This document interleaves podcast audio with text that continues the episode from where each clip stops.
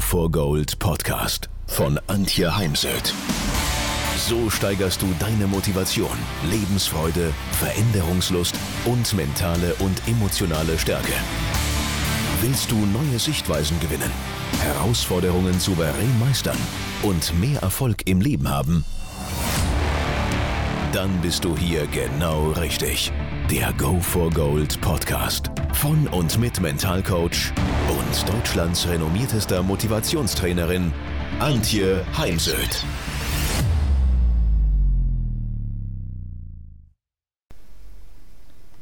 In dieser Podcast-Episode soll es darum gehen, wie du als Trainer die Demotivation deines Teams vermeiden kannst, was du als Trainer tun kannst, um Demotivation eines Sportlers zu vermeiden.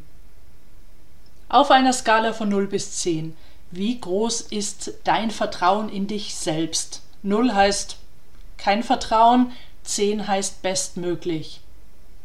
Wie groß ist dein Vertrauen in dein Team?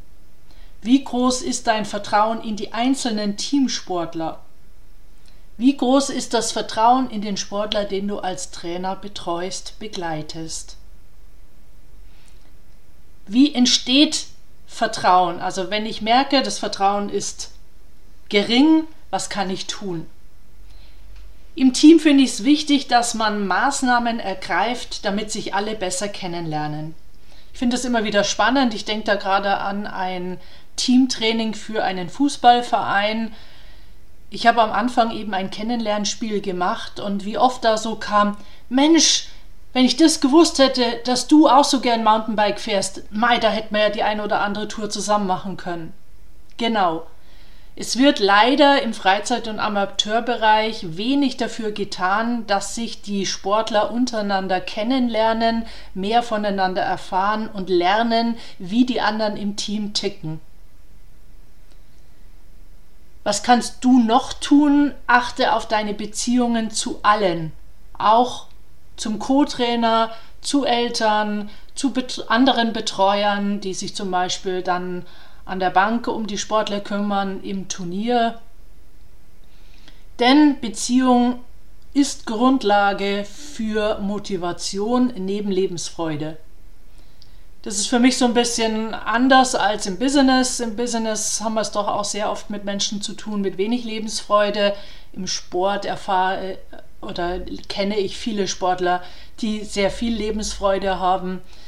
Da geht es dann mehr um die Beziehungen und das ist ja nicht immer ganz einfach, denn die, also den Bundestrainer kann ich mir ja nicht aussuchen. Ich kann im Business das Unternehmen wechseln, wenn ich mit der Führungskraft oder dem Management nicht zurechtkomme. Im Sport müsste ich dann mir einen anderen Pass besorgen, das Land wechseln. Das äh, tun dann doch die allerwenigsten. Daher ist es immer wieder auch ein Thema im Sportmentaltraining. Was kann ich tun, um die Beziehung Sportler Trainer, Trainer, Sportler zu verbessern. Sorge für psychologische Sicherheit. Was heißt das? Schaffe eine Atmosphäre, in der alle Sportler, auch der Co-Trainer, ohne Zurückhaltung ihre Meinung äußern können und sich alle gesehen und wertgeschätzt fühlen. Pep Guardiola, in meinen Augen einer der besten Vereinstrainer im Fußball auf der ganzen Welt, hat das mal so schön gesagt, Menschen wollen gesehen werden, und zwar vom Busfahrer, Koch, Putzfrau über Reservespieler bis zu den Spielern. Und äh, genau, ne, da kann man vor allem auch die Reisen gut für nutzen, wenn man zum nächsten Turnier zusammenfährt, kann man sich ja zusammensetzen. Und Fragen stellen, echtes Interesse am Gegenüber zeigen ähm, was vom anderen erfahren wollen und so weiter. Denn Menschen, die wir nach ihrer Meinung fragen, sind einfach motivierter, auch wenn klar ist, dass wir nicht immer alles, was da kommt, umsetzen können, berücksichtigen können. Und doch ist es eben anders, ob ich einfach ja eine Nummer bin oder ob ich als äh, Teammitglied gesehen werde. Betreibe ein klares Erwartungsmanagement, setz dich hin und sag jedem einzelnen Spieler, was du von ihm erwartest. denn jeder geht ja so seinen eigenen Weg als Sportler. Klares Erwartungsmanagement, was erwartest du vom Team? Und frag, wenn du vor allem wenn du mit Einzelsportlern zu tun hast, was sind deren Erwartungen an dich? Und dritte Ebene, was sind die Erwartungen an die Zusammenarbeit? Ich finde wichtig, dass am Anfang, wenn man zusammen äh, neu sich, also man hat sich neu gefunden, man will, dass die nächste Saison oder auch die nächsten Jahre zusammenarbeiten, dass man sich dafür Zeit nimmt, sich hinsetzt und das mal im Sinne von einem Mindmap aufzeichnet, aufschreibt. Also was erwarte ich als Trainer vom Sportler, was erwartet der Sportler von mir als Trainer und was sind die Erwartungen an die Zusammenarbeit. Denn so lässt sich Frust vermeiden und auch Mehrarbeit. Kaum etwas ist demotivierender als eine demotivierte Trainerin oder ein demotivierter Trainer, der dann auch noch schlechte Stimmung verbreitet. Daher, wenn du dich über ja, schlecht motivierte Sportler beklagst, dann frag dich mal selbst ehrlich, wie motiviert bin ich?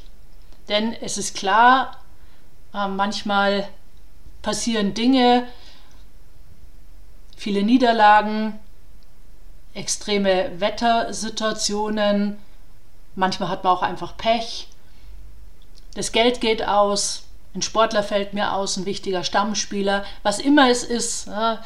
Es ist klar, dass äh, die Bedingungen mal besser, mal schlechter sind. Und doch ist es eben wichtig, äh, als Vorbild zu fungieren und immer wieder zu schauen, auf die eigene Motivation einzuzahlen. Das heißt nicht, dass du als Trainer zum Cheerleader mutieren musst, aber du solltest schon allen das Gefühl geben, dass du hinter ihnen stehst, hinter dem Team, hinter jedem einzelnen Sportler und hinter den Aufgaben. Ich erinnere mich an einen Workshop beim DSV, da haben wir heftig darüber diskutiert, wie viel Anerkennung sollte ein Trainer geben. Ist es nicht so, wenn ich als Trainer Anerkennung gebe, dass meine Sportler faul werden, meinte dann ein junger Trainer. Ich bin der Meinung, es wird zu wenig ähm, verstärkt was jemand kann. Und äh, da denke ich gerade, fällt mir gerade Jupp Heinkes ein, der ja dann auch nochmal bei FC Bayern eingesprungen ist. Und ich bewundere ihn dafür, dass er Spielern das Gefühl gibt, also einmal, dass er sie einfach erreicht, dass er sie abholt und dass er jedem Spieler das Gefühl gibt, dass er etwas kann und dass er auch Weltspitze werden kann. Und das ist das, was einfach Menschen motiviert. Und daher überprüfe für dich, wie viel Anerkennung gibst du, wie oft. Und Anerkennung, nicht Lob. Lob heißt gut gemacht, da kann ich nichts von lernen. Anerkennung heißt, der Trainer hat mich wirklich beobachtet und gibt mir eine konkrete Rückmeldung, anerkennende Rückmeldung zu einer gezeigten Leistung. Und äh, Das setzt wiederum voraus, dass du dir selbst Anerkennung geben kannst, selbst Wertschätzung geben kannst, denn wenn wir uns selbst unsere Leistung nicht anerkennen können, wie wollen wir dann die Leistung anderer anerkennen?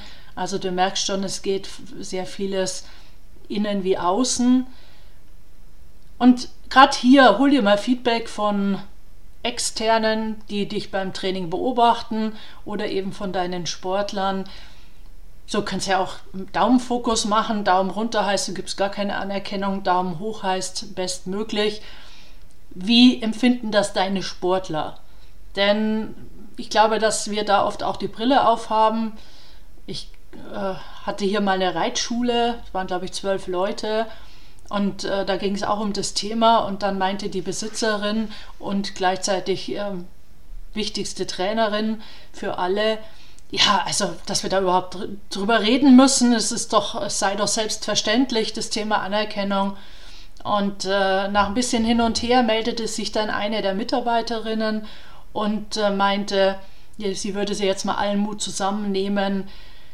Äh, sie würde sogar oft äh, der Besitzerin aus dem Weg gehen, auch gezielt dann auf einem anderen Platz reiten, weil man bekäme schnell Kritik ab, aber eben so gut wie nie Anerkennung.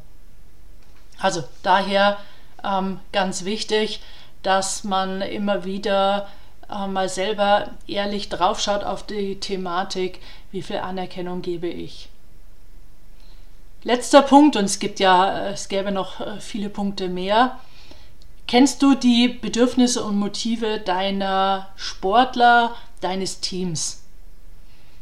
Also zum Beispiel, wenn äh, es gibt Menschen, die brauchen immer mehr vom selben und es gibt Menschen, die brauchen sehr viel Abwechslung. Zu letzteren gehöre ich. Ich fahre zum Beispiel in nahezu jedem Urlaub woanders hin.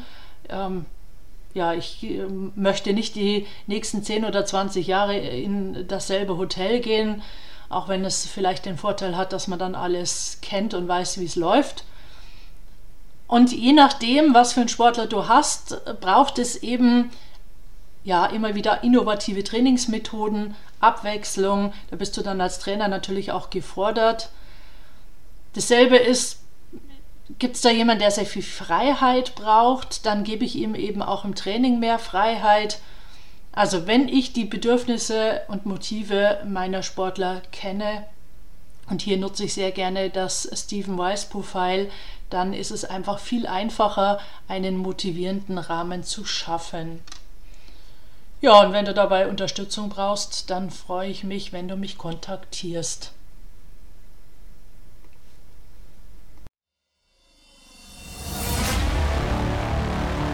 Wenn ihr mehr wissen wollt, dann geht auf www.heimsöd-academy.com bzw. www.antje-heimsöd.com. Dort findet ihr auf den Blogs viele spannende Artikel zu den Themen Motivation, Erfolg, mentale Stärke und Frauenpower. Und viele weitere Unternehmertipps. Denkt immer daran, wer will, findet Wege. Wer nicht will, findet Gründe. Ciao und bis bald, eure Antje Heimsöd.